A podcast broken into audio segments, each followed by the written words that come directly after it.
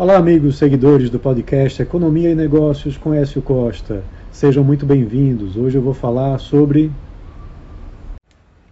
A alta concentração em um único país faz com que o risco seja maior para as exportações brasileiras. Fora a China, em sétimo lugar, o Brasil não aparece entre os maiores vendedores dos outros nove maiores importadores globais. Nas demais economias, o Brasil aparece em 14 ou pior né, como principal fornecedor para esses países. Em 2023, o Brasil só subiu no ranking dos maiores exportadores em três dos dez maiores importadores globais: China, Japão e Reino Unido. Na China, subiu do nono para o sétimo lugar. Em quatro dos dez destinos, Estados Unidos, o maior importador do mundo, Coreia do Sul, Índia e Itália, os produtos brasileiros perderam posição. A China é o segundo maior importador do mundo. Há 10 anos, a fatia brasileira nos desembarques chineses era de 2,8%. Em 2023, subiu para 4,8%. As importações chinesas tiveram queda de 5,9% em 2023, mas as exportações brasileiras para lá aumentaram 11,8% em relação a 2022. Na venda aos americanos, o Brasil perdeu uma posição e caiu para o 18º na lista de maiores fornecedores. A fatia de participação dos produtos brasileiros na importação dos Estados Unidos ficou estável em 1,2% em 2023. A China concentra 30,7% das exportações brasileiras e os Estados Unidos 10,9%.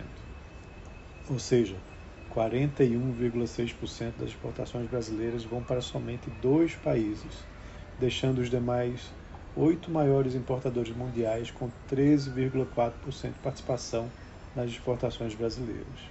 Outro grande importador brasileiro é a Argentina, com pouco mais de 10% das exportações brasileiras, outro fator de risco. O comércio com os chineses rendeu em 2023 superávit de 51,2 bilhões de dólares, o que ajudou bastante para o superávit recorde de 98,9 bilhões de dólares que o Brasil teve também impulsionado pela forte queda nas importações brasileiras. Nos Estados Unidos, o Brasil teve déficit de 1 bilhão de dólares.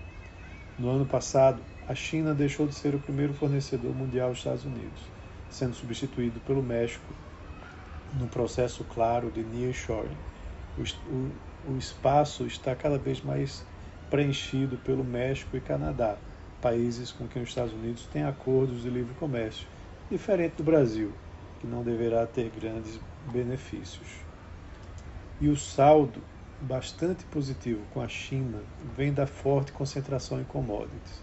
Os chineses compraram 73% de toda a soja que o Brasil exportou em 2023, além de 64% do minério de ferro e de 47% do petróleo bruto.